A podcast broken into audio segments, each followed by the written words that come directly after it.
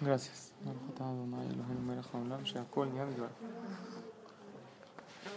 Empezamos en la Mishnah 15, Mishnah Tetvav. Dice Shamay Omer, Asetora Tehakeva, Emor Meat Vaase Arbe, Bebe Mekabel et Kol Adam, Beseber Panim Yafut. Shamay decía, vamos a ver la traducción pero como les dije, la traducción no sirve mucho. Si una persona ve el Pirkei Avot traducido, va a tener muy pocas lecciones de vida. Porque la idea del Pirkei Avot es la profundidad. Es como si tú agarras la Torah traducida, casi lo que puedes extraer de eso es muy poco. La, traducción, eh, siempre los hajamim, la Torah, hablan en palabras muy cortas. Lo principal es la profundidad. Vamos a tratar, en esta clase, estudiar 15, 16, 17, 18. Acabar el Perk. Dice Shammai, eran dos grandes jajamim en aquella época, Hillel y Shammai. Aceto la keva. Aquí vamos a ver la traducción que trae. Haz del estudio un hábito constante. Emor meat va arbe. Habla poco y haz mucho. Bebe me kabelet kol adam beseber panim yafot y recibe a todas las personas con una cara sonriente. Vamos al primer consejo de Shammai. No dice estudia mucha Torah. Hace Torah Keva. ¿Qué significa hace Torah Keva? Haz de tu Torah un estudio constante. Perdón, si pueden tantito. Perdón, Esther. Esther. Perdón, tantito bajar la voz. Disculpen, disculpen. Perdón. Aunque tú trabajes mucho en el día, tienes que fijar un tiempo constante para estudiar Torah. Esto es más para el hombre. El hombre tiene una obligación de estudiar Torah todos los días, así dice el Pasuk, Beagita Mamba Laila. De hecho, la obligación del hombre de estudiar Torah es estudiar Torah en el día y en la noche. Pero también la mujer tiene una obligación de estudiar Torah, las cosas que a ella le conciernen, todo el tema de Kashrut, de Tevilá, de Shabbat que a ella le concierne y el tema de Musar que estamos estudiando ahorita, ella también tiene una obligación. La Gemara dice en Maseje Shabbat, en la página 31, que cuando la persona lo juzgan después de 120 años, la persona se para delante de Hashem y le hace un examen final. Este examen final, ¿en qué consiste? ¿Qué le preguntan a la persona? ¿Cuáles son las preguntas del examen final? Todas, 613 preguntas. Todas las mitzvot, ¿las cumpliste cabalmente, sí o no? Pero hay un previo. Dice el Talmud, son seis preguntas. Beshashe Magnisim, esto es para que sepamos, para que no nos tomen de sorpresa. Vean qué buen maestro que te hace el examen, te dice, ahí te van las preguntas. Nada más para que te prepares las respuestas. Y no nos podemos saltar ninguna de ellas. Tenemos que responderle todas a Kadosh Baruj después de esta vida que pasamos acá. ¿Cuál es la primera pregunta? Adam Ladin Ombrimlo le dicen a él, Nasata Benatata Memuna, ¿fuiste recto en tus negocios? Esa es la primera pregunta. ¿Y si eres mujer que no trabajabas? Primero que todo, la mujer a veces trabaja. Si trabajas tienes que dar al máximo. Si eres una persona asalariada, tienes que dar tu máximo potencial y no puedes hacer tus llamadas personales a la mitad del trabajo porque le estás quitando tiempo a aquel que te contrató. Y si no trabajas, Hashem te pregunta cómo administraste el dinero que te dio tu esposo, si fuiste correcta en él o hiciste un gasto que él no lo quería y lo encubriste. Eso es una manera de robar también. El segundo es el tema de nuestra Mishnah. Kabata y Tim la Torah. Fijaste tiempo para estudiar Torah. Tenías un tiempo fijo. No te preguntan en el cielo cuántas horas de Torah estudiaste. Si tenías un tiempo fijo, que ese no lo dejabas ni por nada. Salvo que hay un percance. Si una persona tiene que ir al doctor y es la cita que le dieron y es su salud. Ahí la Torah dice, tu salud es antes, porque cuida tu salud para poder estudiar más Torah. Pero a veces una persona deja una clase de Torah por alguna, y, y, algún, y aún así cuando uno tiene un percance, dice el Maimónides, si tuviste que dejar tu clase de Torah fija, reponla en otro momento. En la noche, siéntate en tu casa, escucha un CD o lee algún libro de Torah, porque hoy no fuiste a tu clase fija de Torah. ¿Tenías un tiempo fijo para estudiar Torah? Pregunta dos. Tercer pregunta. Asacta Bepiria ¿te ocupaste en educar correctamente a tus hijos? Que es una tarea sumamente difícil en nuestra generación, educarlos correctamente. Pregunta 4. Tzipita Lishua, ¿esperaste la salvación? ¿Tú vivías esperando a que llegue el Mashiach? ¿O dijiste, ya no, ya el Mashiach, ya dos mil años ya no llegó? y también explican los Jamim acá, no la salvación del Mashiach. Cuando tú tenías un problema, ¿vivías esperando la salvación o, o piensas, ya, si así es la suerte que me tocó, seguramente voy a vivir con este problema el resto de mi vida? ¿O realmente tenías esa fe que las cosas se van a solucionar? La pregunta 5 es pilpalta de lo que he tratado de hacer en estas clases. ¿Trataste de profundizar un poco más tu estudio? Llevas años estudiando, pero ya avanza un poco más, profundiza un poco más. Las palabras de la Torah son muy profundas. ¿O te conformaste con tu nivel de estudio? ¿Cuál es la otra? La sexta. Levanta davar mitoch davar. ¿Dedujiste cosas en la vida? Por ejemplo, me pasó esto. ¿No será que Dios me mandó esto porque hice esto? O no, ya, tengo el problema, veo cómo lo soluciono y sigo adelante la vida. Levanta davar mitoch davar significa si te preocupaste en la vida que Akadosh Barujú te dio, en entender el porqué de las cosas, aunque hay veces no siempre lo logres, no importa, pero te pasó algo en la vida, simplemente pregúntate, ¿qué querrá Dios de mí que me mandó esto? Esta es una de las preguntas que le hacen a la persona. Uno dice, ah, si ya pasé estas, no, no, luego te van a preguntar tu Shabbat, ¿qué tal es tú? Van a checar tu kashrut, van a checar tu tefilá, todo, pero estas son las seis. Es como para que no empieces el examen directamente. Cuando empiezas un examen no sabes qué es muy frustrante, ¿no? La primera no sabes, la dos no sabes, ¿qué haces cuando no sabes nada? Empiezas a remarcar tu nombre ahí en, la fecha, ¿no? Aunque sea que las primeras preguntas estés un poco preparada. Esto es lo primero que nos van a preguntar cuando nos paremos delante de Hashem después de esta vida. Entonces, sobre esta habla Shamaya. Número uno, hace Torah Keva. Tu Torah, ¿cómo tiene que ser? Fija. Y también fija no significa que va fija, también viene de importante. Aunque yo estudie una hora de Torah al día y el día tenga 24 horas, ¿qué tiene que ser lo más importante de mi día? Esa hora de estudio y de tefila. La pregunta es, ¿cómo puede ser? Si el día tiene 24 horas y una hora se la dedico a Dios, pues, ¿cómo puede ser esa la más importante? Pues la respuesta es muy sencilla. Yo conozco gente que tiene negocios en Israel y han ido a Israel. Hoy en día hay construcciones en Israel, gente así que invirtieron allá porque la economía está muy bien allá. ¿Cuánto tiempo tardas de viajar de México a Israel? A lo mejor 24 horas entre las escalas y las cosas. Van, están en Israel en una cita, hay veces duermen ahí y al otro día toman el avión de regreso. ¿Cuánto duró la cita? Dos horas. O a lo mejor una hora. Yo le pregunto, oye, ¿vale la pena viajar tres días para estar nada más una hora, ¿cuál es la respuesta? Claro, porque si en esa cita voy a concretar algo importante, vale la pena la inversión. Igual tú tienes que ver tu día. No estamos diciendo aquí que la mayoría de tu día sea rezo, estudio, Torah. No. Puede ser que entre todos tus 24 horas del día, ¿cuánto le dediques a la espiritualidad? Entre lo que rezas, dices tu teilim, estudias Torah, a lo mejor una hora al día. Pero todo tu día tiene que ser enfocado a esa hora. Yo estoy haciendo un viaje de negocios muy largo, pero lo vale todo porque en esa hora estoy haciendo una inversión que me deja un pago enorme. Eso es lo que dice Shaman. Luego el segundo consejo, ¿cuál es? Emor meat veasearbe.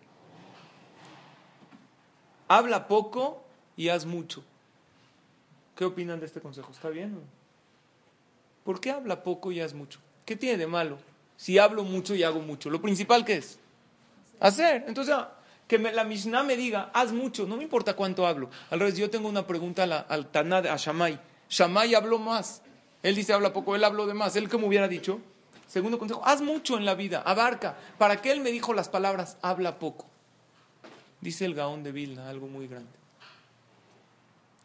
Que la persona tiene proyectos, tiene ganas de emprender, pero cuando habla demasiado se llena de hablar y ya hace menos. Automáticamente, tanto habló, sabes que vamos a hacer esto y vamos a entonces ya salí de la junta y, uh, qué excelente proyecto maravilloso luego como te llenaste de hablar automáticamente qué pasa se te quitan las ganas de emprender.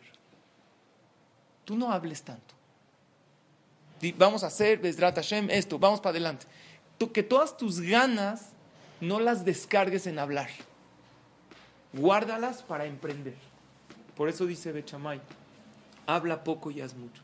De hecho, si quieres ver a alguien, si quieres ver si alguien realmente emprende y tiene ganas de hacer, hay una manera de conocerlo. si es alguien que habla mucho, no cuentes con él para realizar el proyecto.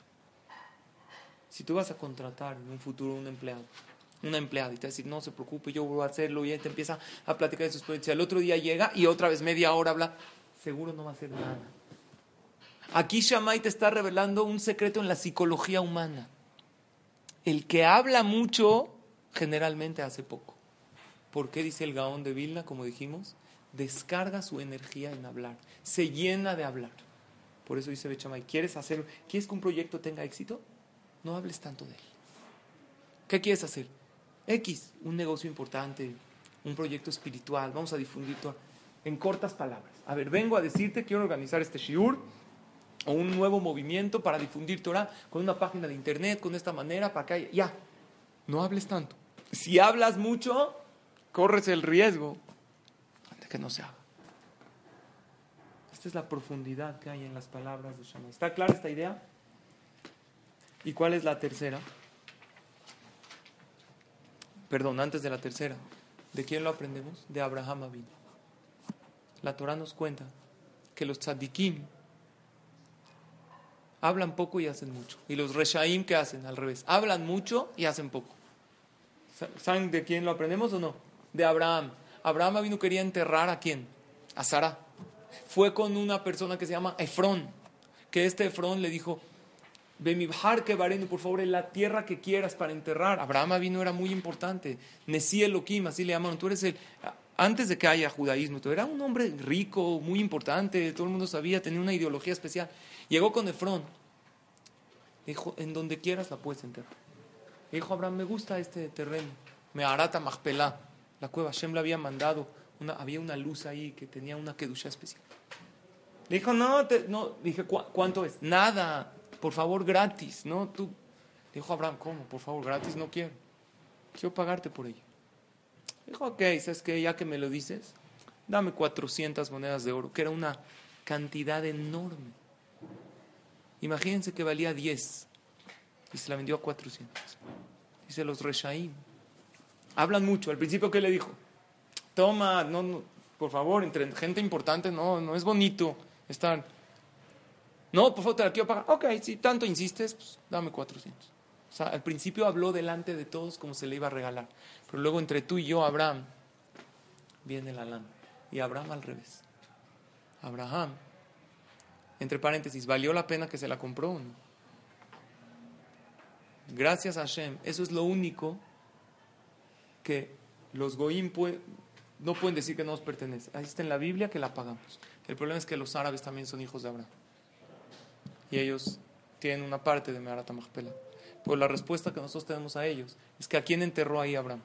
¿A Agar? ¿Que de ahí salió Ismael? No, a Sara. ¿Y a quién más? Itzhak y Rivka. ¿Y quién más? Jacob y Lea. Entonces quiere decir que Abraham tuvo dos, del lado de los árabes, ellos dicen, Abraham también era nuestro padre y la pagó, ahí está el Tanaj, ahí está la escritura que nos pertenece. Sí, pero la descendencia que él escogió y que Hashem le dijo que era de él fue Isaac. Nada más que ellos dicen que como el pueblo y él pecamos, que en eso tienen razón, porque se nos destruyó el Betamidas, a Kadosh Baruj nos abandonó, ya no nos, ya nos deseligió. Pero eso no es verdad. Hashem hizo un pacto eterno, que aunque pequen, aunque se alejen, estoy enojado y los mandé al exilio y no estamos en la situación ideal, pero siempre serán mis hijos. Y ustedes siempre serán los elegidos. Abraham, por otro lado, vinieron los tres malajim. ¿Qué les dijo? Tomen un poquito de agua. Por favor, no se vayan, les voy a dar algo de comer. Habló poquito, pero ¿qué les, les dio? Cuando ya lo hizo, ¿qué les dio? Les dio a cada quien una lengua de vacuno con mostaza y les dio algo increíble. A tres árabes que, desconocidos para él. Entonces dice Shammai, sé como Abraham vino. Vamos a decir que hasta con tu esposo, con tu pareja, con tus hijos, no lo ofrezcas, dile, les Hashem, yo ¿Qué quieres? Que te haga esta cena, no te preocupes, la cena va a estar lista. Llegas de un banquete, pero no le diga todo el mejor banquete te voy a hacer y te voy a tratar como rey, porque cuando ya prometes mucho, haces menos. Es la naturaleza humana. Aquí Shammai te está dando una clave para hacer mucho. ¿Qué es una clave para hacer mucho? ¿Cuál es? Habla poco. ¿Está claro? Está impresionante. Y una clave para conocer quién es el que no emprende. Si es el que habla mucho, ni te asocies con ella, ni le pidas ayuda, porque al final te va a dejar haciendo todo sola y te lo va a aventar. Hay gente así. ¿Ok? ¿Y cuál es el tercer consejo de Shammai? Acoge a todas las personas con una cara sonriente. Hay una cita en el Pirkei más adelante que dice, Es diferente.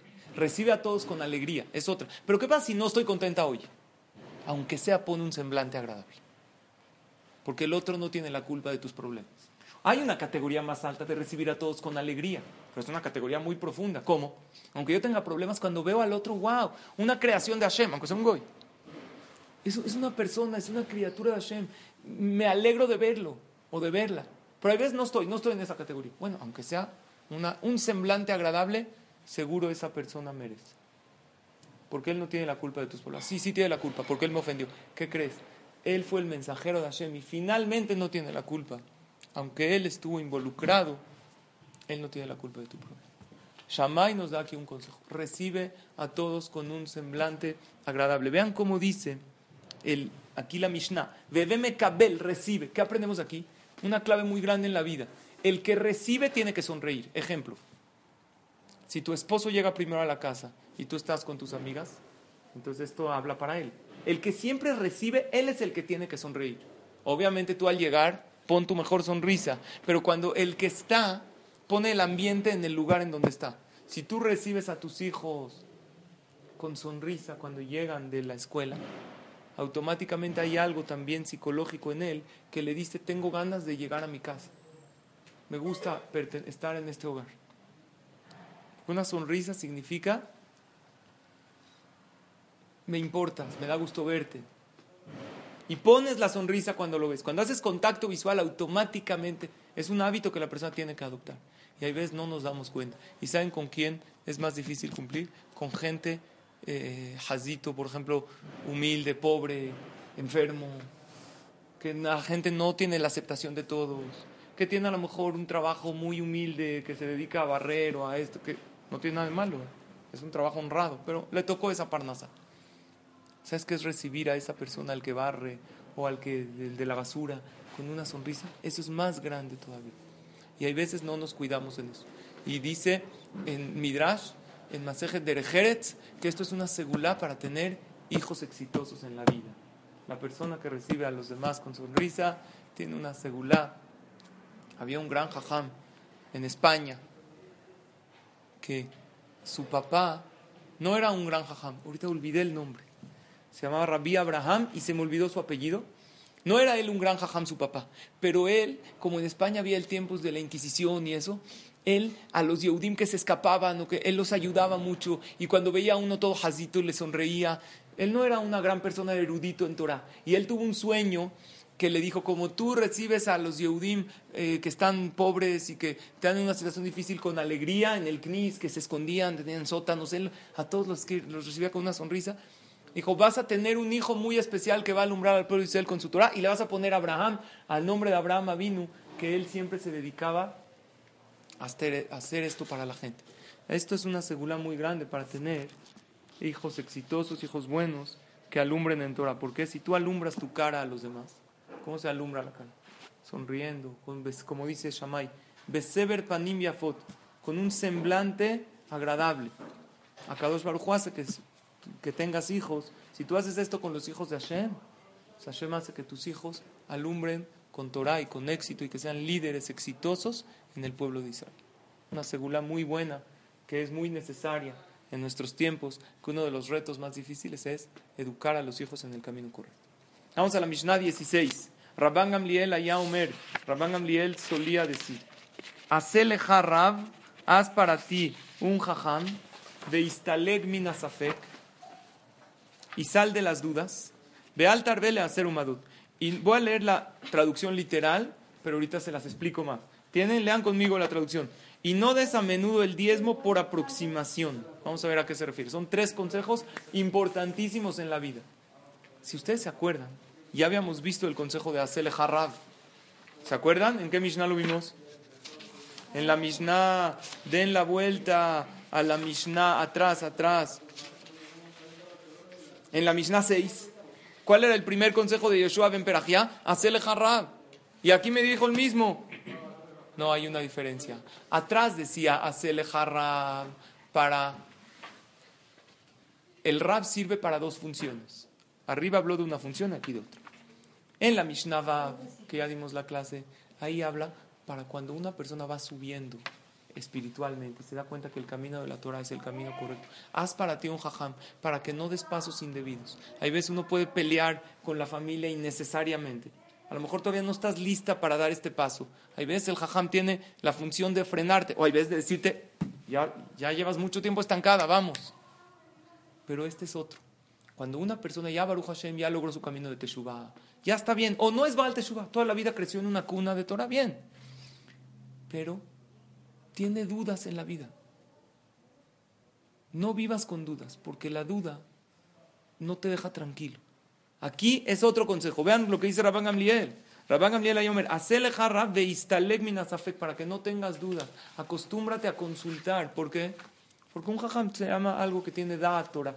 Y si no es el más inteligente del mundo, tú por tener fe que él me va a dar el consejo correcto, Hashem le pone el consejo correcto en la boca.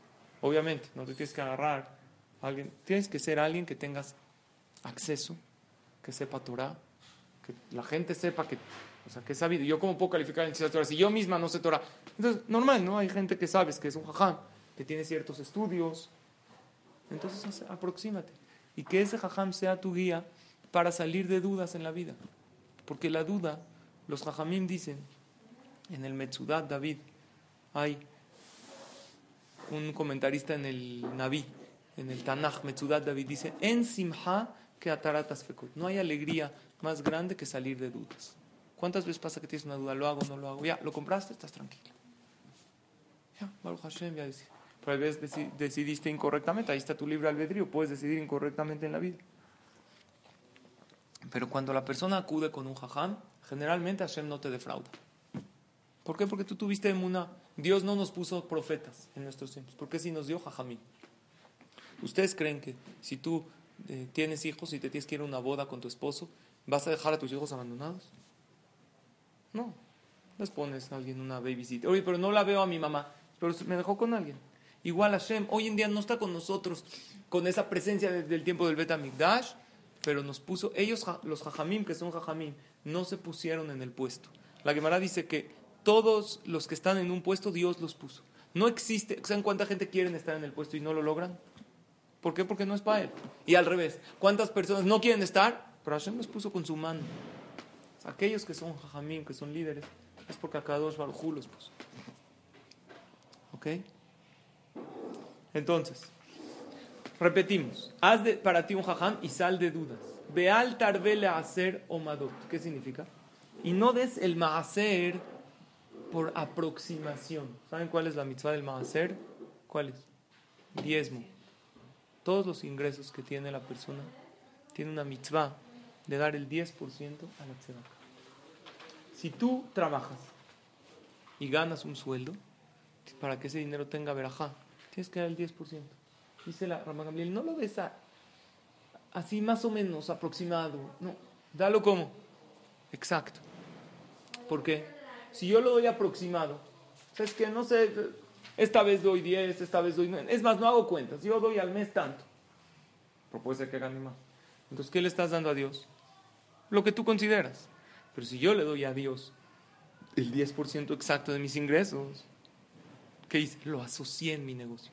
Un socio como la, si tú tienes un socio, tienes un negocio de pastel y tienes una socia, una niña que igual estudiaron juntas, ¿le das aproximado? No vino a pedirte acá, soy socia igual que tú. Entonces, al dar una cantidad exacta, asociaste a Dios en tu negocio. Y si Dios es socio, pues Él es infalible. No puedes fallar en una inversión porque Él está asociado. Pero ¿qué crees? Hashem es tan bueno que te dice, tú quédate con el 90%. Aunque yo hice todo, tú quédate con el 90%, con que me des el 10%, feliz. Y ni siquiera es para mí. ¿Para quién es el 10%? El maaser, si tú ingresas un dinero, ¿para qué lo puedes usar? Para pobres, para gente necesitada, o para difundir Torah. Si tú das una tzedakah, una yeshiva o al Talmud Torah, es parte de tu 10%, porque es para difundir Torah. En el CNIS van a comprar segudá, van a comprar, no es pobres, Es gente que Baruch Hashem, estamos todos bien. Sin embargo, para difusión de Torah sirve el Maaser. Entonces aquí la Mishnah te aconseja a Rabban Gamliel, no lo hagas al tanteo. Lleva tus cuentas de ingresos como exactas. ¿Qué pasa si tú no trabajas? Pero tu esposo te da mensualmente o semanalmente o diario, tienes que sacarle Maaser. No, porque tú no lo trabajaste. El que lo trabajó fue él. Él tiene la mitzvah de sacar Maaser. Y el Maaser del dinero le trae mucha verajá a la persona. Y si estás soltera y tu papá te da gasto, la hot, ¿eh? ¿Sí o no? No. Depende. Si tú lo puedes usar para lo que tú quieras, entonces sí le tienes que sacar más, porque de hecho hasta ahorras de ahí. ¿No? Tu papá te da a lo mejor mil pesos. Que te dio tu papá, ya está más seriado, tú dices, ya está diezmado. Sí, pero es ahorita como un ingreso nuevo para ti. ¿Por qué? Porque tú lo puedes usar para... Si tu papá llega y te dice, ¿qué necesitas? necesito echarle gasolina al coche, necesito comprar esto, entonces, ah, se la cuenta más o menos de gasolina esto, de ropa esto, todo. Entonces ahí te lo dio para algo en específico. Pero hay muchas niñas o jóvenes solteros que no saben que su papá se le da una semana. ¿Para qué se lo da? Úsalo para lo que quieras. Y tu papá no le molesta si sacas de acá, si no. ahí sí tienes que sacarle más hacer. Y es malo. Uno va a decir, no, pues con trabajos me alcanza. ¿Qué crees? Prueba a dar más hacer y te va a dar más veraja. Pero entonces, ¿por qué con el esposo no? Muy bien porque con el esposo, hombre y mujer, en la Torah no hay dinero del hombre y dinero de la mujer. Cuando se casan, son una sola persona. Cuando tu esposo te lo da a ti el gasto, es como si se lo da de una mano a otra. Son una persona. Para la Torah no, no existe mi dinero y tu dinero. Tú ganas un sueldo, vas con tu esposo, toma, es de los dos. Sin embargo, no pasa nada que el esposo le diga, tú ahorralo si quieres, pues, guárdalo para tus, tus chicles, como dice, cómpralo para, que, para que compres algo. ¿Ok? Entonces aquí la recomendación de Rabban Gamliel es no des hacer por aproximación. Ahora, ¿qué pasa si yo tengo un negocio que se me dificulta, no gano un sueldo? Hay gente que, que no puede hacer cuentas exactas. Entonces ahí está escrito que hago un corte anual. A ver, ¿cuánto gané este año? Quitando la renta. La renta no es ganancia, porque eso tengo que pagar al local. ¿Cuánto? Neto, ganancia neta. Ya le pagué a los empleados, pagué esto. Y si tampoco eso puede hacer, porque tiene inversiones, existe ya en los poskim que existe un consejo que la persona diga, yo doy, no sé si gano entre 100 o 110, la verdad no sé. Entonces, ¿qué voy a dar 11? Y, y yo le digo a Dios, Hashem, tú sabes cuánto gano yo, yo no, porque a veces gano un Y el 10% de lo que gané es más hacer, y lo demás cuéntamelo para hacer acá como un extra. Pero lo que yo estoy dando, yo Hashem te asocio en mi negocio. Esa es la importancia del Maaser. Por eso si cualquiera de ustedes quiere hacer un negocio, que antes de, de, empezar a emprenderlo, checa bien todas las alajot de Maaser. Hay libros enteros. No los tienes que estudiar, pero sí consulta con un jajam. A lo mejor no está. Y muchas veces gente que tiene problemas económicos empieza a arreglar el tema del Maaser, de dar, y Baruch Hashem tiene mucha verdad.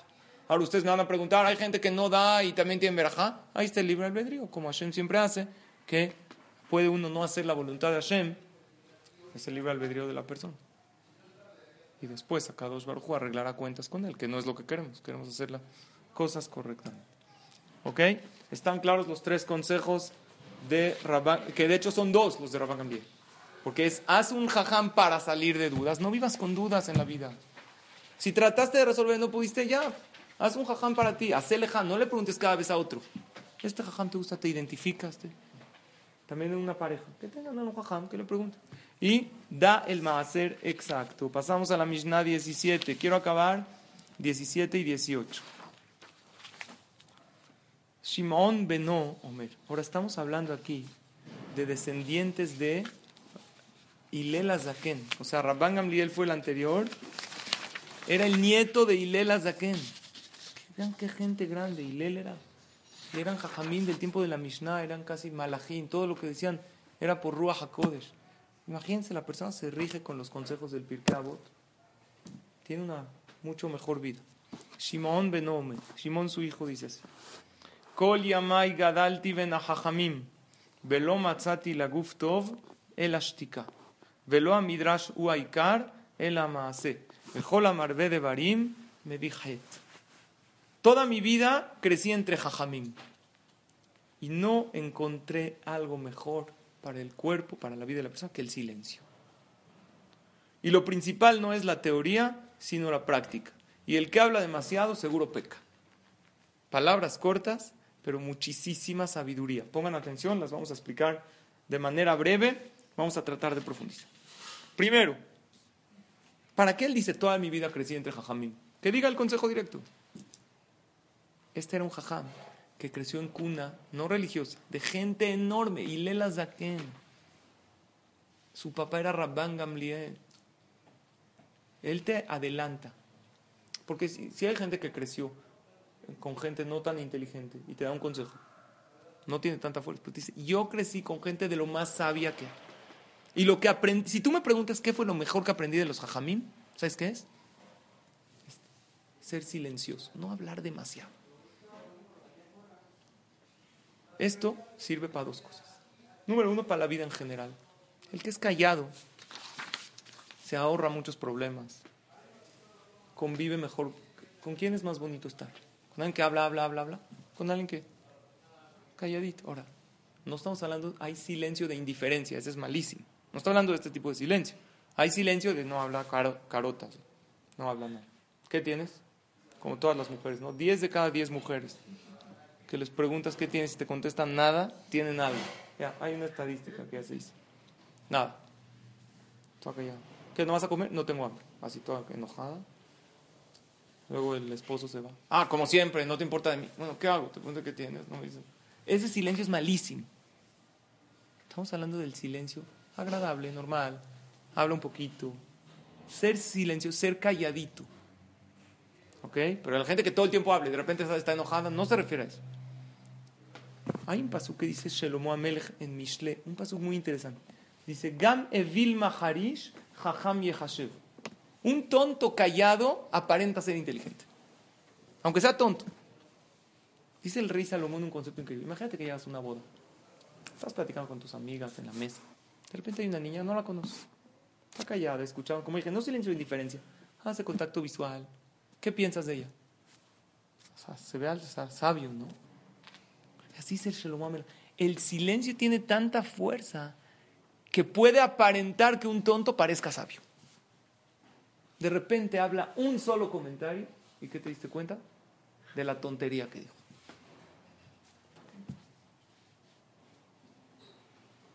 ¿No? Hay veces una persona habla un comentario y ya luego, luego te das cuenta de quién es. Aprende a ser callado. No todo tienes que opinar. no tienes que opinar, no opines, déjalo.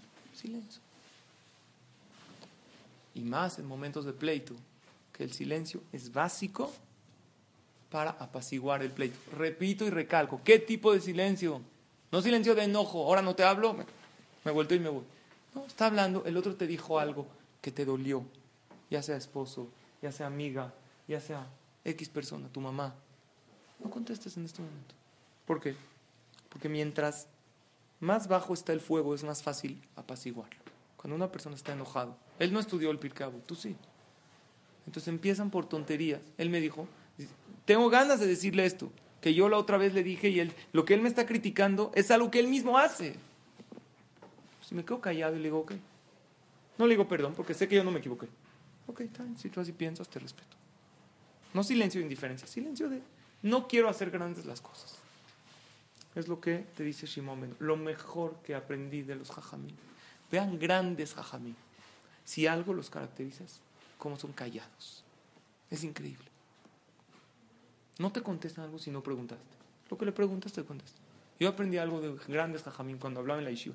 Le preguntaba, le contaba un problema, entonces me decía el ¿cuál es tu pregunta en concreto? Explícame. Porque él no me quiere contestar algo que yo no pregunté. Ok, ya entendí el panorama, ahora dime cuál es la pregunta. Y eso es, una persona mide sus palabras. ¿Ok? Hay un pasuk en Iyov, dice, Tole Eretz al Belima. La tierra está parada sobre Belima, sobre la nada. Hace 500 años, o en etimologías antiguas, seguro lo estudiaron. En se pensaba que la tierra estaba sobre elefantes, ¿no? Y el elefante sobre una ballena, y la ballena, ¿no? Porque hay una duda, el ser humano tiene, oye, ¿cómo, ¿dónde se sostiene todo este? La Torah nos dice hace miles de años, Hashem tiene el planeta suspendido en la nada. Sin embargo, la Gemara aprende un aprendizaje hermoso. En Aolam Mitkayem, el mundo no se sostiene al Belima, que es Belima, el que sabe quedar callado. Aquel que se sabe quedar callado en un pleito para no echarle más leña al fuego y lo apacigua el pleito, esa persona sostiene el mundo. Y eso es lo que nos dice Shimón. Shimón, el nieto de Hilel. En Aolam Mitkayem, bolem piv beshaat meriba. Así dice la Gemara. El mundo se sostiene por aquel que se sabe quedar callado en momentos de pleito y sabe no responder. Y gracias a él, el pleito, porque el pleito es de dos. Si, él, si tú no contestas y le dices, ok, si tú así piensas, y te disculpas por tu parte, perdón, a lo mejor exagero. Y él está muy equivocado, no importa. El pleito no se hace. Entonces tú estás sosteniendo el mundo. Cuando haya eso, acuérdate de esta Mishnah también sucede mucho. Lo que se refiere al silencio es aprender a escuchar al otro, aprender a escuchar en silencio. Hay veces alguien te viene a contar algo. Y esto pasa más en hombres que en mujeres. Que el hombre le empieza a dar soluciones. Llega a su esposo, su novia, le empieza a contar. Pues que fíjate, le empieza a sacar lo que, el día difícil que pasó o la situación que tiene. Y él directo, el hombre empieza a dar soluciones. ¿Por qué? Porque el hombre psicológicamente y la mujer son diferentes. Al hombre, tú empiezas a contarle algo a tu esposo. Te dice, no está tan muy contento con la... Bueno, entonces al final, ¿qué pasó? Entonces, ¿cuál es el problema? ¿Por qué? Porque el hombre cuando generalmente se aconseja con alguien, ¿qué quiere? Una solución. La mujer, por su naturaleza, cuando pide un consejo, ¿qué quiere? Cuando cuenta algo, no es exacto para pedir soluciones, para desahogar el problema que ella tiene. Y con desahogarlo, ya se siente más alivianada. A veces estoy cansada, todo esto. Y el hombre le dice, pues vete a dormir. Gracias, ¿eh? qué buen consejo me diste. Ella no sabía que si está cansada se te va a dormir. ¿Qué quiere que le digas? Jazita, ¿cómo estás tan cansada? Los niños. Es que hoy me duele mucho la cabeza. Tómate un Tylenol. Gracias, ¿eh? Señor doctor, qué inteligente es usted por la solución increíble que me dio. Ya sabe que tiene que tomar un Tylenol. Pero él quería, ella quería que él le diga, estás tan cansada? ¿Cómo te fue en el día? No, no te preocupes. El silencio, este silencio se refiere. Si quieres ser una persona que agarra el consejo más grande de todos los jamim, aprende a escuchar en silencio. Y hay veces no tan silencio para que el otro no piense que estás indiferente. Obviamente con contacto visual. O el hombre hay veces está viendo el celular y la mujer dice, no me estás oyendo, sí te estoy oyendo, ya dime qué quiere. Necesita ella que tú como amiga hagas contacto visual, o si estás por teléfono, que, la, que, aprendas a escuchar en silencio y de repente la motives a hablar, ajá, ¿sí? ¡Wow! No me digas. Eso es aprender a escuchar. Ser un buen conversador es más aprender a escuchar que aprender a hablar. Aprender a escuchar en silencio y dejar hablar al otro. Velo a Midrashu Aikar el otro consejo, lo principal no es la teoría, sino la práctica, el amaase. Pero cuando dice a midrash, no se refiere aquí, la traducción es la teoría. Midrash, ¿qué significa? El estudio. Ahí ves, tú vienes al midrash a estudiar. ¿Cómo se llama un lugar de estudio? Midrash. Muchas veces pasa que vienes a una clase y que dices, muy bonito, pero no lo ponemos en práctica. Cuando ya estudiaste algo y viste que esto es lo correcto hacer, Ponte a hacer, hazlo. El Rambán dice en su carta, en su famosa epístola del Rambán, ¿la conocen? Es maravilloso y más ahorita en estos días de Elur, léanla. Tiene segula especial, el que quiere algo de Hashem, que lea la epístola del Rambán. Así dice el mismo Rambán, un gran cabalista. Dice, el día que le quieras pedir algo a Hashem, lee mi carta. Obviamente haz tu tefilá, quieres, tienes una eh, entrevista de trabajo, léela y Greta Rambán y luego ve a pedir el aumento y vas a ver cómo te va. Tú lees esta carta, tiene mucha fuerza. Una de las cosas que dice el Rambán es, sefer, y cuando te pares del libro, antes de pararte, haz una pausa. la mata y De todo lo que estudié, ¿qué puedo ya empezar a poner en práctica? ¿Saben cuántas veces, cuántas clases escuchamos y pasamos a la otra y a la otra y a la otra y se nos va a hacer ese punto? Haz esa pequeña pausa, es lo que te dice aquí Rabbi Shimon. El midrash es muy bonito, pero eso no es lo principal. Lo principal es qué voy a hacer de toda esta increíble clase que estudié. estamos acabando un perec de Pirkei Avot. En tres Mishnayot vean cuántos consejos increíbles. En un Pere que a lo mejor tenemos más de 50 consejos. De todos, si haces un listado de estos 50, ¿no puedes empezar a poner en práctica 10? Seguro que sí. Pero no lo hacemos eso. Ya, estuvo muy bonito la clase. Es más, ni sabes que, oye, te agarra una amiga después de una conferencia increíble en el U, muchísimas personas. ¿Qué tal estuvo la clase? Increíble. ¿De qué habló? Ahora la pasamos muy bien. Estuvo... Sí, pero ¿de qué habló? Estuvo bonita. No retenemos, porque el Yetzer hará, ahí es cuando entra. Entra para que no vayas a la clase. Pero cuando ya lograste vencerlo e ir, ahí hay otro Yetzer hará de no llevar a cabo todo aquello que estudiaste.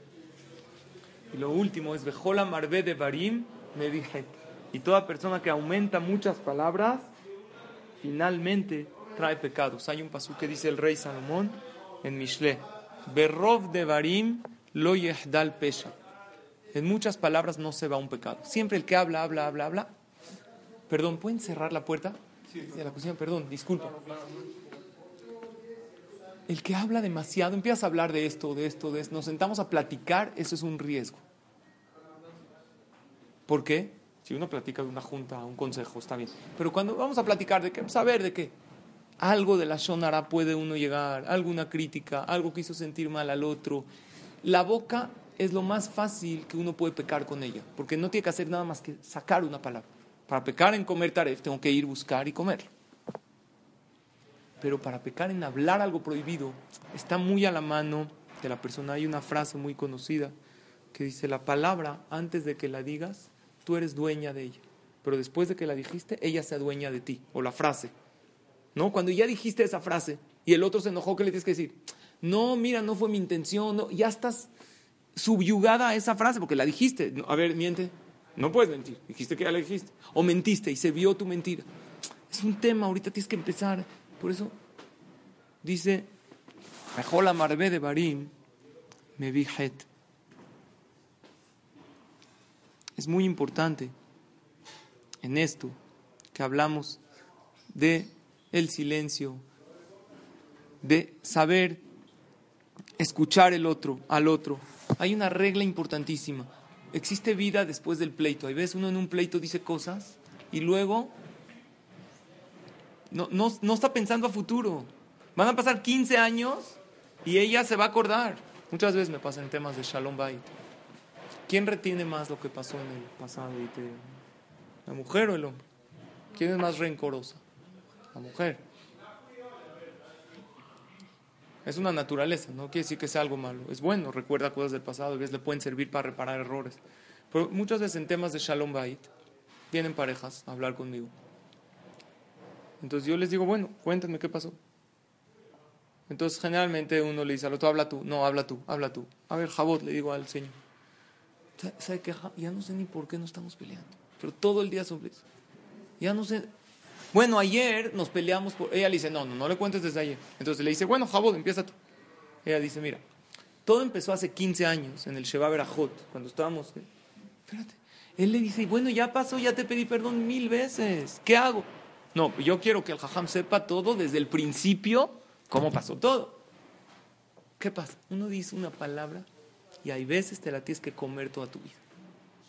Cuidado.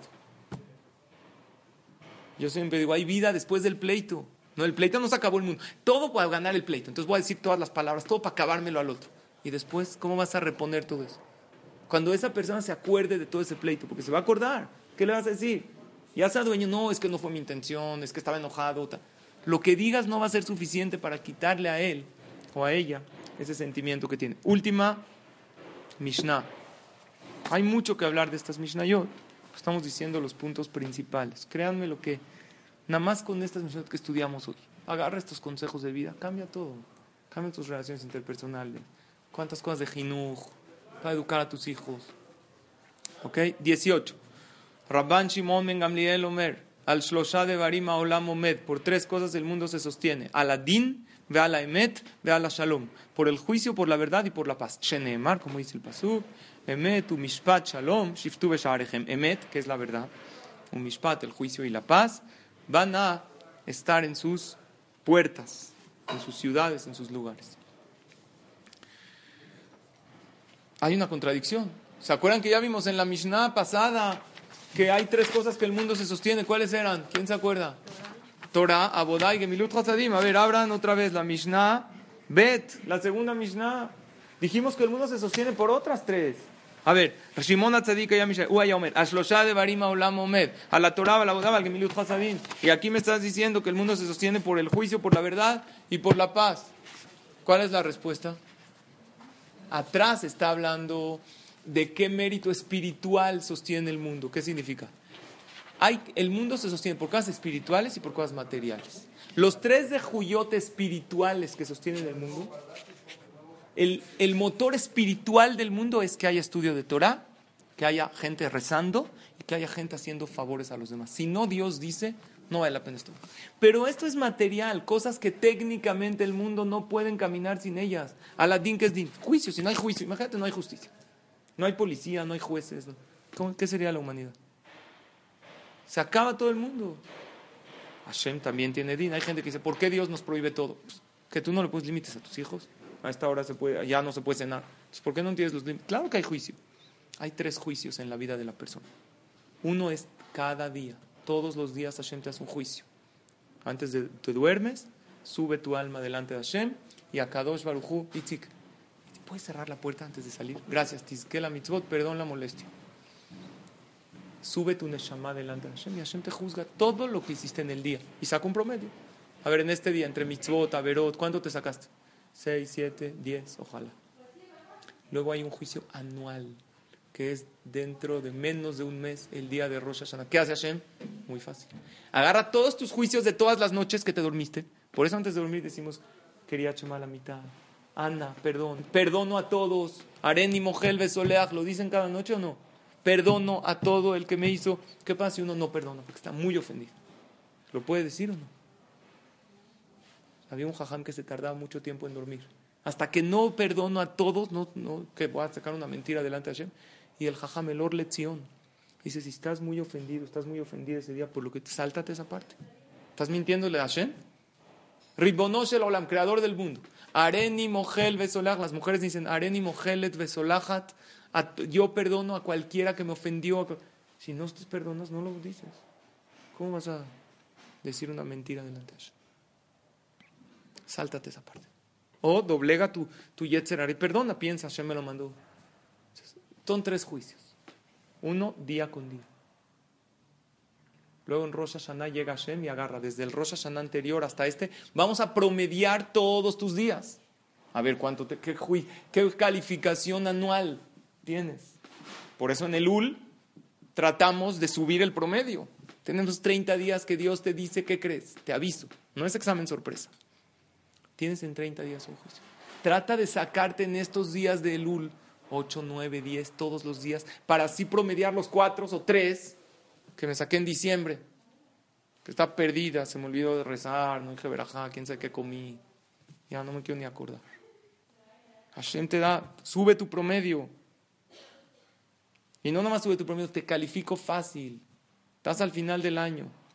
Entonces ya con Rosh Hashanah, y Hashem llega, nos juzga, se sella en Kippur, y luego llega el juicio final. ¿Qué es el juicio final? Fallece la persona, lo que estudiamos al principio de la clase, las seis preguntas, y aparte, ¿qué va a hacer Dios? Va a agarrar todas tus calificaciones de los 80 o 90 Yom Kippur que tuviste y Rosh Hashanah en tu vida. ¿Cuánto te sacaste el Rosh Hashanah pasado? Ocho. Perfecto. ¿Cuánto te sacaste el antepasado? Tanto. Y ahora sí un promedio final. ¿Entendieron cómo funciona el juicio de Hashem? Por eso estamos aquí hoy, para mejorar un poco nuestra calificación. Son tres juicios divinos. Uno cada noche, otro cada año y el último, después de fallecer, que acá dos Baruj juzga a la persona, todo lo que vamos a promediar todos tus juicios. Pero ahí ya no se puede hacer. Después de que uno ya cerró los ojos, ya no puede hacer mitzvot, ya no tiene yetzerará, ya ni yetzeratov, ya ahí, por eso este es el mundo de la acción. ¿Por qué me metí a esto? Porque Aladín, lo primero que sostiene el mundo es el juicio, entonces también Hashem es un juicio. A la emet, la verdad. Una persona que no habla con la verdad. No hay manera de interactuar con él. Como, una persona que, o que no cumple su palabra. Nos vemos a tal hora. Hay que cumplir la palabra. Hay un caso que puedes no cumplir tu palabra. ¿Cuándo? ¿En qué caso puedes no cumplir tu no puedes, debes no cumplir tu palabra? ¿Eh? Cuando diste una palabra de pecar. Te dijeron tus amigas, hoy vamos a tal lugar. Dijiste, va, pasen por mí. Y luego reflexionaste que estoy mal. Hablan tus amigas, oye, ¿para qué horas pasamos? Ahí si busca pretextos, no cumplas tu palabra. Pero toda palabra que tú diste, voy a llegar a tal hora, voy a, cumple, a la emet. Imagínense si no hubiera emet, la persona no. Había un jajam grande, ya tengo que concluir, voy a cortar, un emorá del tiempo de la Gemara. Que él tenía cosas, él vendía cosas, objetos. Entonces él todo el tiempo era tan grande que todo el tiempo murmuraba palabras de Torah. Un momento llegó el tiempo del quería Shema, hay que decir Shema en la mañana y Shema en la noche. Así se la Torah, cuando te acuestas, cuando te Llegó un no judío que lo conocía, que era un jajam. Y lo vio murmurando, pensó que estaba diciendo palabras de Torah, pero en realidad, ¿qué estaba haciendo el jajam? Diciendo que Shema Israel. Entonces le dijo, te doy 50 por este objeto. El jajam decía, seguía. A lo mejor no le convenció el precio. 80. Seguía. El jajam, el goy que pensó que no lo convenció el precio. ¿Y el jajam por qué no contestaba? Estaba concentrado en el Shema. Si hace una señal, pierde uno la concentración. Está escrito que en el tiempo del Shema y la Mida ni señales hay que hacer. Si, te sigue insistiendo, no te puedes concentrar, le puedes hacer una señal que te espere para poder rezar. Pero él está tan concentrado que ni 50 seguía, 80, 100, 150. Acaba el Shema y se va, te lo vende. Saca los 150. Dame 50. Dijo, ¿por qué? Si a 50 no aceptaste, ¿por qué me lo vas a bajar? Dijo, no, la verdad, desde el principio que tú me dijiste 50, yo ya había en mi mente aceptado. Entonces, no te puedo ser falso contigo. Yo ya acepté vendértelo a 50. Me tienta vendértelo a más porque voy a ganar más. Pero eso es ser verdadero. En la... Ahora, ¿por alajá debería de haber hecho así? No. Eso es, si uno no sacó de su boca, te lo vendo a tanto. El Ham no había sacado de su boca. El Señor ofreció más. Por alajá, podría cobrar más. Pero él quiso comportarse de una manera más elevada. Para que veamos hasta dónde llega el Emet.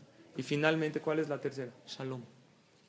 Shalom no es nada más el pueblo de Israel, shalom con los árabes, con los goyim. Claro que queremos que haya. Shalom empieza el pueblo de Israel entre nosotros, en tu hogar, como dijimos antes, callando, recibiendo con sonrisa. No diciendo aquel argumento que tienes en la punta de la lengua. Dices, no lo voy a decir para que haya shalom. El shalom es tan preciado delante de Hashem que a Kadosh Baruj permitió borrar su nombre por el shalom. ¿En qué caso? En una mujer que se sospecha de infidelidad. Si el hombre la sospecha que fue infiel, ¿qué dice la Torah? Para que el hombre se quite, no puede vivir tranquilo. Para que el hombre se quite la duda, ¿qué hacían? Iban al Betamigdash, escribían el nombre de Hashem, lo borraban, que es de, las prohibiciones más graves, borrar el nombre de Hashem, y la mujer se lo tomaba, era una prueba de fuego. Si pecó, explotaba. Si no pecó, por la vergüenza que le hizo pasar, era bendecida y tenía hijos sanos y guapos. Y, increíble. Tenía un pago impresionante. Yo tengo una pregunta. ¿Hashem no podía hacer otra prueba sin borrar su nombre? Claro que podía. Entonces, ¿para qué Hashem lo hizo? Para que entiendas que el shalom es tan preciado delante de Hashem que prefiero borrar mi nombre con tal de que haya paz. Entonces, cuando alguien te haga algo, tú piensas, ¿es peor lo que él me hizo que borrar el nombre de Dios? Creo que no, ¿no? No, pero no me hizo, no me saludó, no me dio lo no. Lo que él hizo es peor que abrir el Sefer, agarrar una navaja y borrar el nombre de Hashem. No. Y por eso Akadosh Baruj prefiere que hay. Nada más hace ese ejercicio. Se ha escrito Hashem, Osle amo ten, Hashem llevareje amo shalom. Dios bendice a su pueblo con la paz. ¿No podía bendecir a su pueblo con otras cosas? Sí, pero el shalom es la, la base de toda. Si no hay shalom, no hay mundo. Entonces, ¿qué dice Ramán Gamliel? El motor espiritual del mundo, ¿cuál es? Torah, Abodá, Gemilut, Hasadim. Pero el motor material, ¿qué cosas se necesita técnicamente para que un mundo se pueda sostener? Juicio, si no hay jueces, no hay leyes. Emet, cumplir la palabra y Shalom. Tu, tu, hogar es tu mundo. ¿Quieres que tu hogar se sostenga? Din, tiene que haber reglas. Reglas para los hijos. Tú no le tienes que poner reglas a tu esposo. Porque si no, él se siente limitado. Tú tienes que ser esposo. Pero a tus hijos, donde tú puedes poner reglas, ponlas. Tiene que haber horario de salir. Horario, no, nos vemos en un rato. Entonces, los esperar en el coche. Los, no hay din. Tu hogar es tu mundo. Imagínate que es tu propio mundo. Emet, cumplir la palabra. Y shalom. Es tan preciado delante de Hashem que haya paz. De ahí se comienza. Con esto concluimos el primer Perec del Pirkei Avot. Espero que les haya gustado, que les haya servido. Mi consejo, repasen estos maravillosos consejos. Cada Mishnah tiene un tema que se puede hacer una clase sola. Estamos tratando de avanzar. En seis clases acabamos un capítulo y están todas grabadas en el podcast. Yo diría que quede, que quede toda la masaje grabada y la vayamos repasando. Una persona que vive con los consejos del Pirkei Avot, yo creo que cambia su vida, su tranquilidad, su relación con los demás su relación con Akadosh Baruj Hu. Hashem, que Akadosh Baruj las bendiga.